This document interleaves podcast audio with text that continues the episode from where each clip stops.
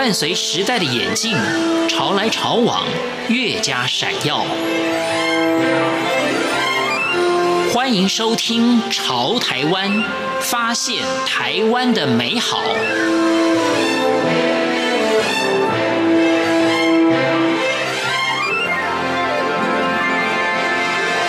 欢迎收听《潮台湾》，我是徐凡。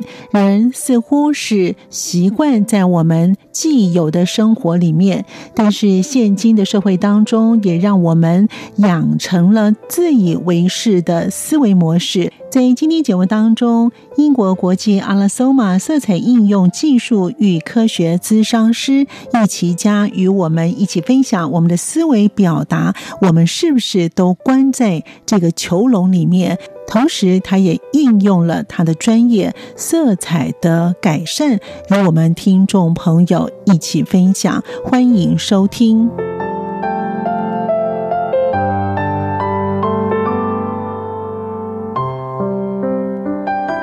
人的思想与思维是最难琢磨的。易启嘉他也谈到现代人的思维，人似乎都是习惯活在一种习惯里，现在又是知识膨胀，然后不断的去喂养我们自己很自以为的思维模型。很久以前呢，我也听过这么一句话：有许多人自以为是在思考，但是实际上呢，是在这个过程里面去重新整理一些我们自己内在的认为。那透过这个认为，更坚定的去形成了一个自以为的偏见。嗯。可怕的是，我们在脑海中不认为那是偏见，而且不断的。透过这些大量的知识，去将我们自己的思维限制了，同时还不断地去加强跟丰富它，让这个偏见看起来越来越正确。所以它不是在正确跟不正确，而是在我们认为的那个既定的模式。当这个既定的模式久了之后，我们就没有办法。开放我们的想法，或者是开放所有的可能性，所以在现在的生活里面是非常紧张，节奏很快。那我们没有时间消化，没有时间去反刍，没有时间去反观。那么我们会在这个习惯里面去做不断的加强。这个问题会出现在什么样的情况？当我们跟别人有矛盾的时候，我们就没有无力解决。就让那个矛盾就继续放着。那在这个时代的变迁当中，大家把这个时间都花在哪里？都希望我们自己可以过高水平的生活，让自己的生活更好。所以把目标跟欲望混合了。那在这个混合的过程，我们会拼命的想去赚更多的钱，好像以为这样子就自由了。我们以为买了房子就快乐了。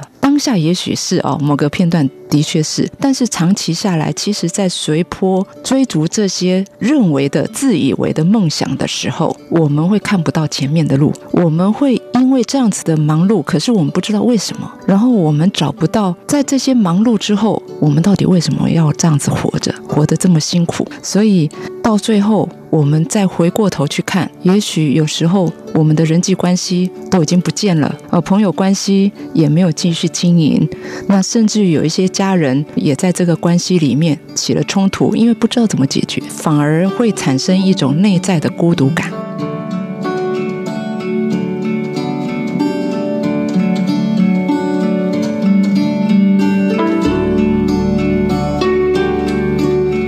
人总是向外寻求答案，但是金钥匙却是在自己的手中。英国色彩应用与科学咨商师的易启嘉他说：“一个固定的环境里面，只要有一点点变动，心里就很不安，所以他宁可用这样的一个方式，让自己习惯习惯这样的环境，习惯这样的思维模式，然后用习惯去对应外面的所有的。”事情，这个在心理学上有一个名词叫花盆效应，就是一棵树你种在这个花盆就不要动了，它才会长嘛。啊，一换盆哦，在不对的季节、不对的水分等等啊，跟人是一样的。所以等于是我们人类人自己把自己关在一个自己的想法里面，限制住了。而禁锢了我们自己的心灵。所以在这个牢笼里面我们是自己建立的这样子思维的一个像囚徒一样但是可爱的是这把钥匙在我们自己手上到处去寻求。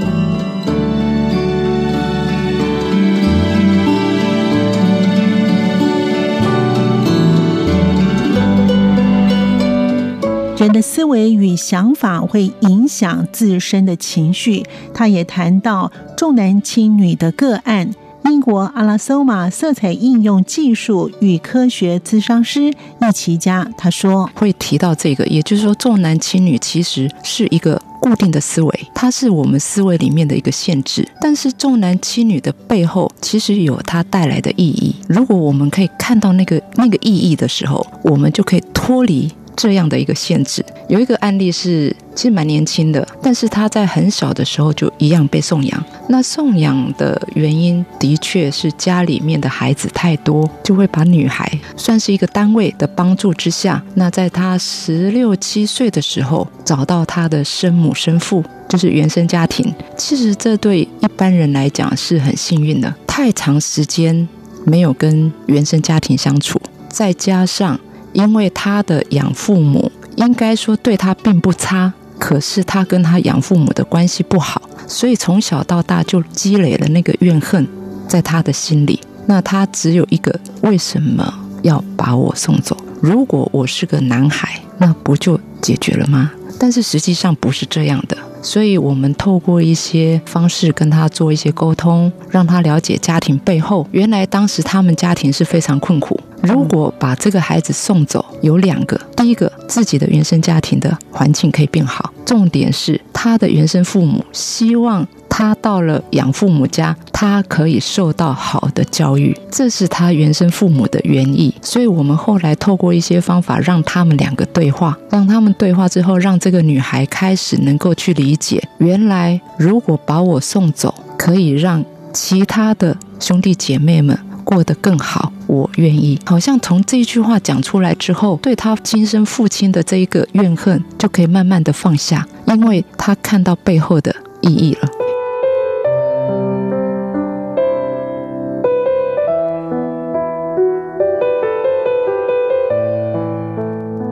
拥有英国阿拉索玛色彩应用与科学咨商师的易琦家，他也谈到。用何种的色彩来调整？他说：“因为送养的孩子一般哦，对于关系。”比较不容易去经营，所以等于是这个个案跟他的养父母的关系并不好。可是他的养父母并没有虐待孩子，除了咨询之外，这是一部分。所以我后来呢，我们就透过彩油去支持他，让他在能量上能够先转动。我们用了两个颜色，一个是蓝色，蓝色系的。那蓝色呢，是跟父亲的这个呃纠结能够放开，得到他内在的平静。因为他这个情况等于是对他父亲恨意在那里，那个结你一开始跟他说这背后的爱不容易的，所以呢，我们搭配了一个紫红色。那紫红色呢，会让他看到生命的背后有这么透过一点点小小的事件所带来的情感跟温暖。哦，原来他这么一个小小的举动，好像看起来是牺牲，但是他所带来的却是一个很大的价值，让他明白那个价值。之后，他就不会觉得自己是牺牲品。当然，也帮助他跟原生家庭能够去了解，说这几年期间，其实原生家庭他们也非常的懊悔。他从十六七岁开始跟原生家庭相认，然后原生家庭也希望他能够回去，一直到他现在来寻求个案的时候是三十二岁，这几年他都不愿意。透过这样子之后，他开始愿意试着去回家，然后试着去沟通，试着去跟他们做一些简单的。互动就从这么一点点事情开始去累积，这样子大概半年多，他现在两个家都可以处得很好，包括他的养父母家。对他来讲，他开始接受他有两对父母，不一样的地方，也看到他比别人丰盛的地方，开始转向。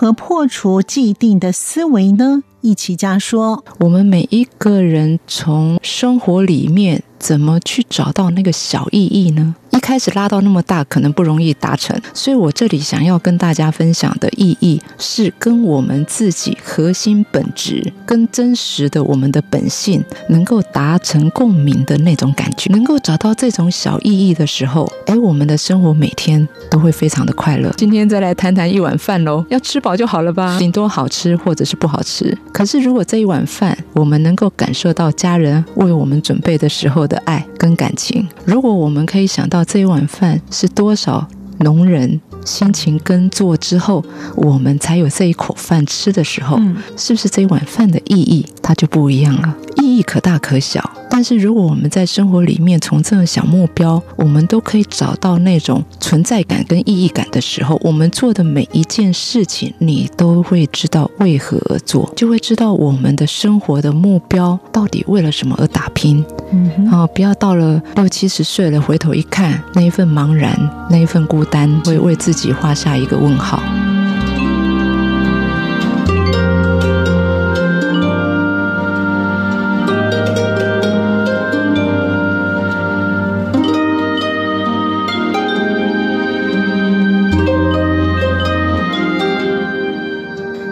们经历了一件很痛苦，或是压力很大的事情，或是喜悦的事情之后，我们可以问问自己，感受是如何，是产生了哪些的情绪，是怎么样来处理，怎么样来想法。从这些的事件当中，也学到了些什么。一起家他也说到他个案的故事。前几个月有一个算是年轻小伙子，他来的时候呢，应该是他妈妈陪他来，因为他才十九岁。他来的时候，说实在，他说他太胖了，可是，一看，哎，他才六十二公斤，哎，他说他太矮了，他身高是一七二，以一个男孩子来讲，对我们来讲已经算蛮标准，但是呢，他拼命减肥。拼命告诉他妈妈，他不够好，这里不行，那里不行。他妈妈其实也很发愁，哦都已经那么瘦了，再减就开始不健康了。当然，我们透过一些探索跟一些咨询，因为一般我们这样子的案例哦，大概有一个方向可以去，也就是说，父母如果是感情不好，那么孩子或者是离婚，孩子呢就会去探索他自己，是不是因为我不够好，所以才造成你们离婚？但是这一个孩子的父母亲呢，并没有离婚，呃，感情也还算可以。所以我们在探索的时候，结果是因为这个妈妈本身，她的父母。感情不好，然后呢，很有意思，可能台湾早期因为家庭都比较困苦，所以都会送养。这个妈妈也是小时候因为父母亲感情不好，加上她又是被送走，所以事实是这个妈妈从小就觉得是因为她自己不够好，所以她被送走。她不够好，不够漂亮，所以这个爸爸妈妈才会不要她。那等于是这个孩子。他的这个男孩等于在莫名的情况承接了这个母亲的情绪，因为每一个孩子都会爱他的母亲。当这个母亲会觉得自己不够好的时候，我们就会在他的潜意识里面，他会有那种情绪的散发，在语言里面，在生活里面。就会没有自信。这个男孩即便这么的标致，他还是觉得自己不够好、不够帅、不够优秀，所以他会不断不断的去谴责他自己。其实这个谴责是母亲从他很小的时候，他就谴责他自己。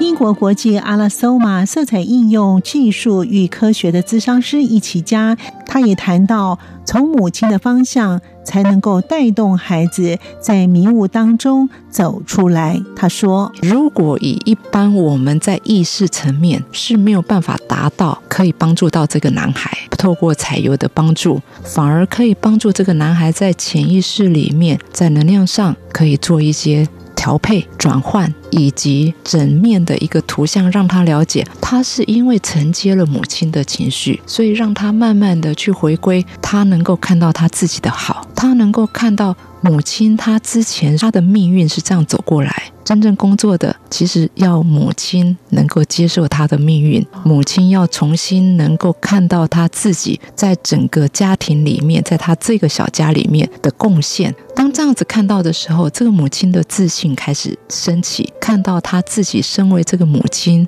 在这个家庭里面身为这个女性的价值。当这样子升起之后，这个男孩就慢慢的就可以走出。这个迷雾。感谢您的收听，我们下次见。